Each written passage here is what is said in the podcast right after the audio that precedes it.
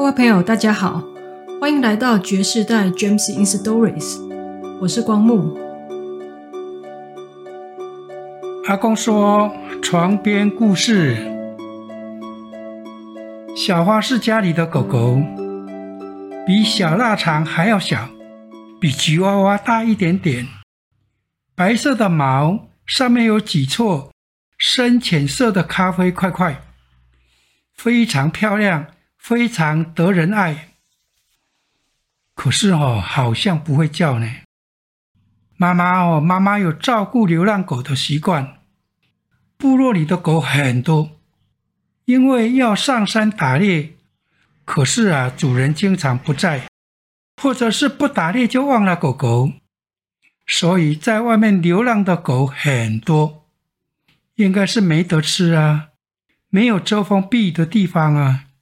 都很臭，都有皮肤病，毛都打结了，有的毛还都掉光了，很丑很丑的样子，使得环绕的碧绿的高山，东边有溪水流过，西边挂着数十丈高、白练般的瀑布的美丽景色，为之失色。妈妈看到这些没有人照顾的狗狗。就会嘴巴啧啧作声，就把狗狗带回家了，帮狗狗彻底的洗个澡，给个吃的，狗狗就在家里住下来了。也很奇怪呢，并没有给狗狗做任何的治疗，掉的毛又长出来了，就不臭了。每只狗都又英挺又霸气，非常漂亮。我一走，他们就跟，很威风呢。不过啊，狗狗变漂亮了，就会有人来认领了。大型狗可以帮助打猎。我曾经看过三只狗合作无间的成功堵住了一头山猪。可是啊，当主人趾高气昂的从山上下来，庆功宴啦，跳丰收舞啦。连给狗狗的奖赏都没有，狗狗又落落寡欢的去流浪啦。而后又跟着妈妈来到家里，有的我叫它去洗澡，它硬是不肯。那就是曾经来过的，被我用台语啊叫做“巴威”的小果子洗过。这种小果子对皮肤病有很好的疗效。可是啊，洗起来很痛。狗狗来来去去，一直留在家里的就是小花。应该是个子小，没有办法帮忙打猎吧。静悄悄的，不管在家里或者在外面，它都静悄悄的，静静的跟着你。一度啊，我还以为它是哑巴狗。妹妹却不服气。说：“你才哑巴狗嘞！你才哑巴狗嘞！”妹妹说：“有一次，我们家的小猪仔可能想吃个高丽菜吧，吃高丽菜我们都不反对。但是靠近菜圃旁边有一条大水沟，一不小心掉下去，又没有人发现，那就麻烦了。小花哦会在旁边护着。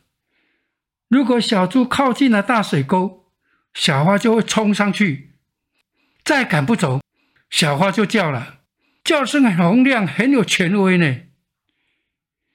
是哦，菜圃旁的水沟有点深，也有水，是我浇菜的来源。我还曾经用木板做个拦水夹，一放下去，水就升上来，快速的流进了菜圃，节省我很多的时间。可是。小猪如果掉下去，一定会被冲走。小花会叫，又会照顾小猪仔，好棒哦！小花不喜欢洗澡，每次叫着小花去洗澡，它就愁容满面。虽然啊不会逃跑，却走得不甘不愿。等洗好澡了，又像依人的小鸟，静静地趴在肩膀上。家里哦，有一个堆放新材的房间，每次哦要去搬新材，妈妈就交代要小心蛇哦，真的很有可能，尤其是下雨天，蛇找干爽的地方躲，进入柴房是很有可能的。每次哦我要去柴房，黑猫和小花都会跟，他们从小洞里钻进去，比我快得多了。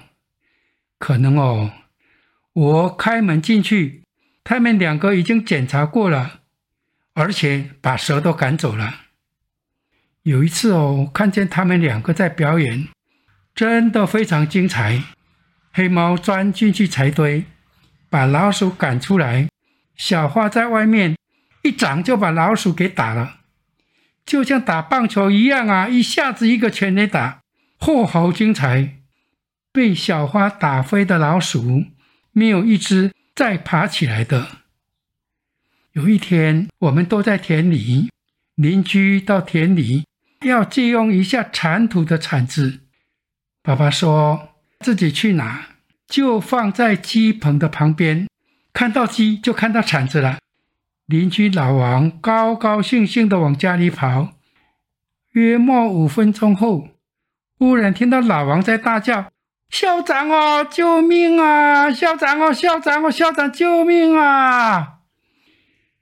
好奇怪哦，为什么喊救命呢？我就冲回家了，看见小花好整以暇的咬着老王的裤脚。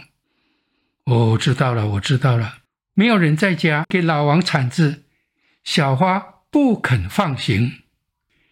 我请老王把铲子给我，小花就松了口。再把铲子交给老王，老王怕怕的，一面接铲子，一面盯着小花。小花趴在地上，好像什么事都没有发生一样，蹲了下来，抱起小花。小花却酷酷的看也不看我一眼。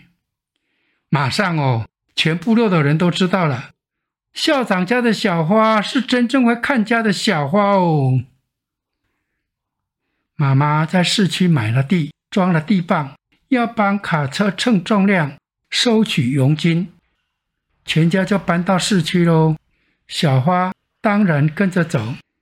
卡车载着从中央山脉砍下来的大木材，来到地磅，工作又重，时间又晚，肚子应该很饿。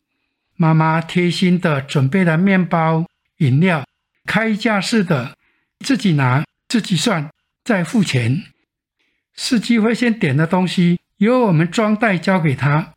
小花就趴在门口，漂漂亮亮的样子，非常惹人怜爱呀。别人抚摸她的头，她也不拒绝，静静的让人家抚摸着。忽然听到有小女孩在狂叫：“妈妈哦，妈妈哦，妈妈哦！”正在称卡车重量的我回头一看，小孩子手上拿着一块面包，已经大口咬下去了。小花却咬着他的裤脚，把小孩子给吓坏了，赶紧跳过去，叫小女孩把面包给我。小女孩很快的就交给我，小花松开了口，我再把面包交给小女孩，没事啦。小女孩交钱。我说不用啦，小花喜欢你哦，小花请客啦。后来常常出现小花咬着自己拿东西的人的裤脚，我们都觉得很好玩。妈妈却不这么认为。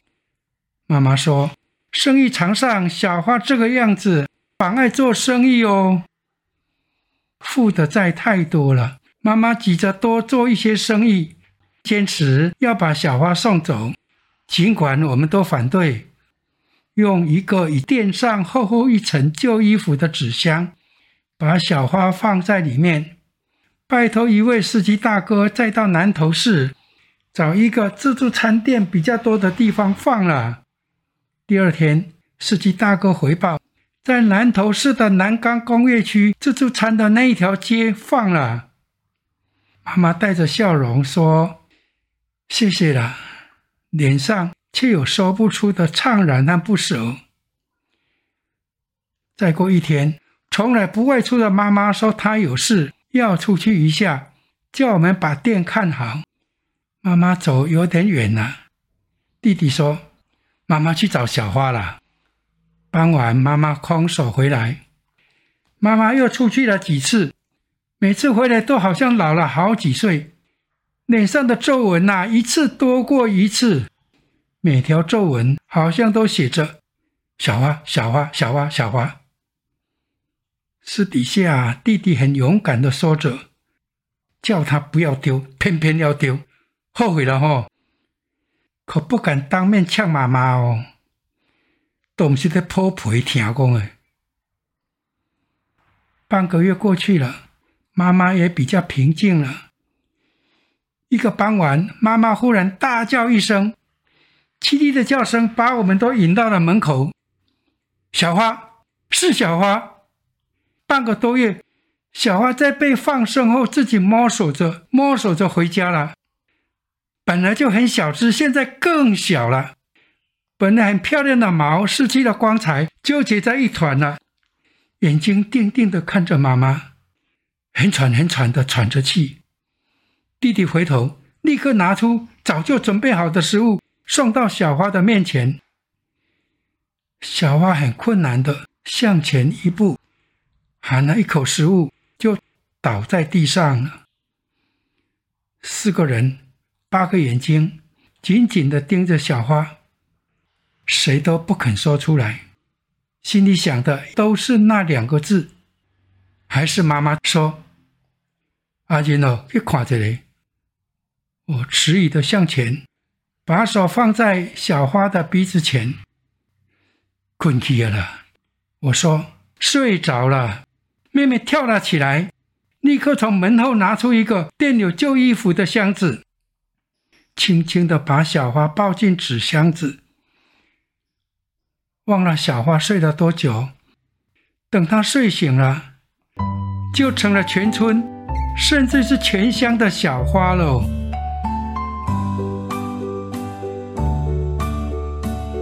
谢谢大家收听这集的阿公说床边故事。我是爵士代 Gems in Stories 的光木，拜拜。